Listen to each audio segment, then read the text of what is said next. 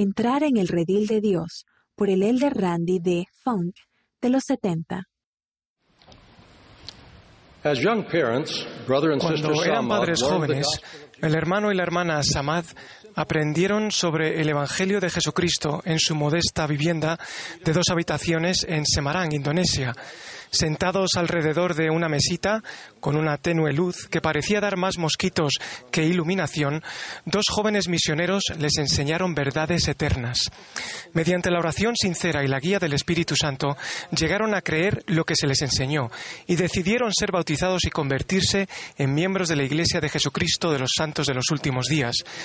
Esa decisión, así como su forma de vivir desde entonces, ha bendecido al hermano Samad, a su esposa y a su familia en todos los aspectos de su vida.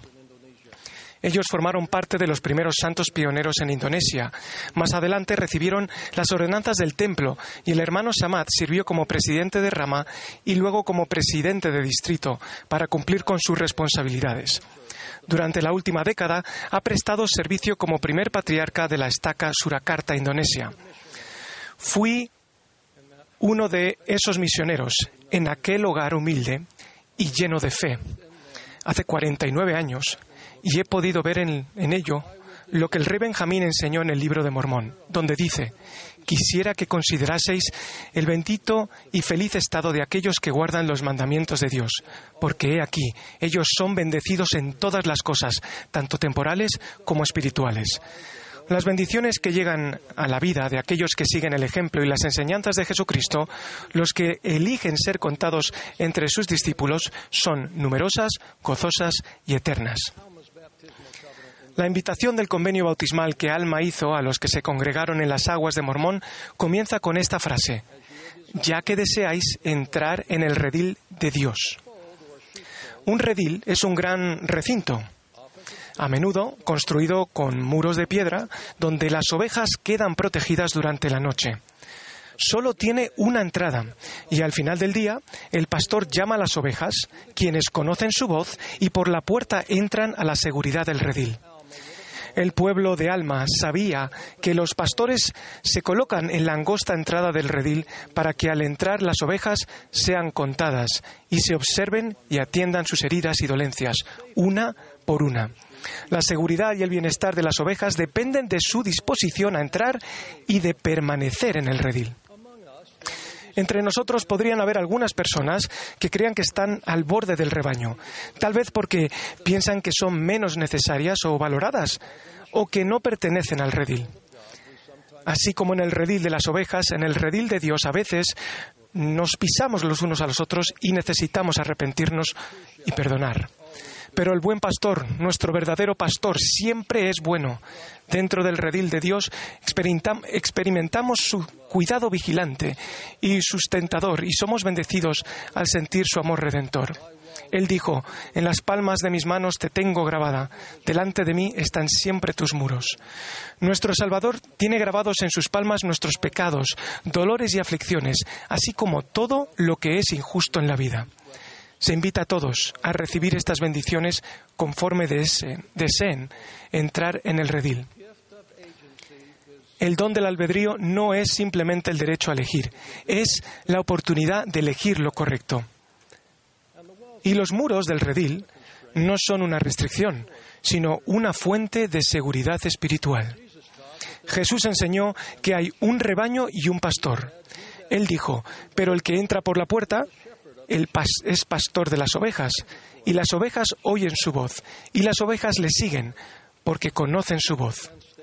Luego Jesús declaró, Yo soy la puerta, el que por mí entrare será salvo, enseñando claramente que solo hay un camino para entrar en el redil de Dios y solo un camino para ser salvo, que es por Jesucristo y mediante Él. Las bendiciones llegan a ellos que entran en el redil y aprendemos a entrar en el redil gracias a la palabra de Dios, que es la doctrina que enseña Jesucristo y sus profetas. Cuando seguimos la doctrina de Cristo y entramos en el redil mediante la fe en Jesucristo, el arrepentimiento, el bautismo, la confirmación y la fidelidad, Alma prometió cuatro bendiciones personales específicas. Ustedes podrán, uno, ser redimidos por Dios. Dos, ser contados con los de la primera resurrección. Tres, tener vida eterna. Y cuatro, el Señor derramará su espíritu más abundantemente sobre ustedes. Cuando Alma enseñó acerca de esas bendiciones, las personas aplaudieron de gozo por las razones siguientes. Primero, redimir significa cancelar una deuda u obligación o liberar de algo que causa angustia o daño. No hay grado alguno de mejoramiento personal por nuestra parte que pueda limpiarnos de los pecados que hayamos cometido, ni sanarnos de las heridas que hayamos sufrido sin la expiación de Jesucristo. Él es nuestro redentor. Segundo, gracias a la resurrección de Cristo, todos resucitaremos. Después de que nuestro espíritu salga de nuestro cuerpo mortal, sin duda estaremos deseosos de poder abrazar de nuevo con cuerpo resucitado a nuestros seres queridos. Esperaremos ansiosamente estar entre los de la primera resurrección. Tercero, la vida eterna significa vivir con Dios y vivir como Él vive. Es el mayor de todos los dones de Dios y nos brindará un gozo completo. Es el propósito y objetivo de nuestra vida. Cuarto, la compañía de un miembro de la Trinidad, el Espíritu Santo, nos ofrece guía y consuelo muy necesarios durante esta vida terrenal.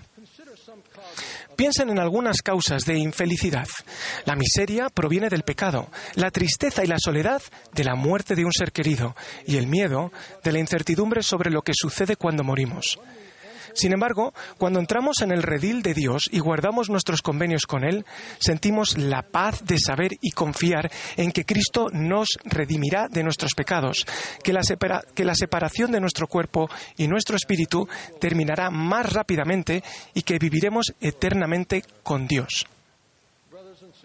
Hermanos y hermanas, las escrituras están llenas de ejemplos del majestuoso poder del Salvador y de su misericordia y gracia compasivas.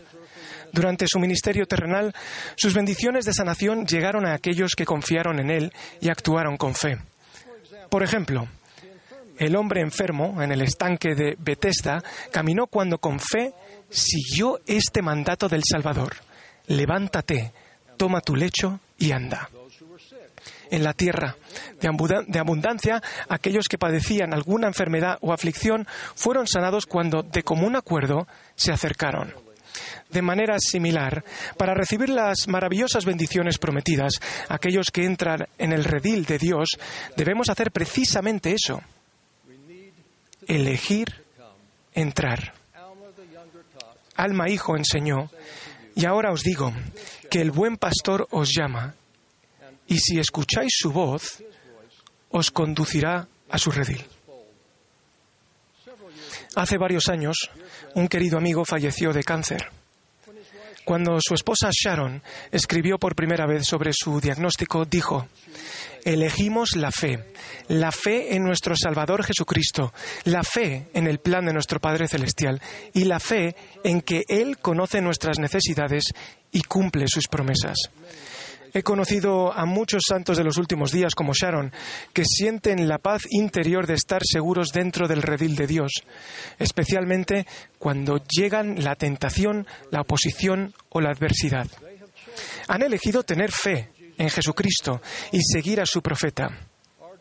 El presidente Russell M. Nelson enseñó, todo lo bueno de la vida, toda posible bendición de significado eterno, comienza con la fe. Mi trastarabuelo, James Sawyer Holman, llegó a Utah en 1847, pero no estuvo entre los que llegaron en julio con Brigham Young. Llegó más tarde ese año y, según los registros familiares, tenía la responsabilidad de llevar las ovejas. No llegó al Valle del Lago Salado hasta octubre, pero él y las ovejas lo lograron.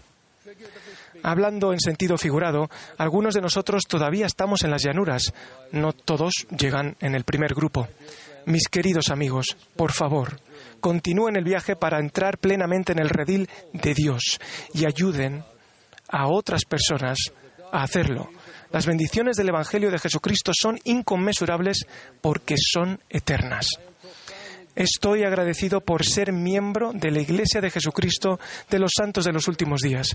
Doy testimonio del amor de nuestro Padre Celestial y de nuestro Redentor Jesucristo y de la paz que proviene únicamente de ellos. Esa paz interior y las bendiciones que se encuentran en el redil de Dios.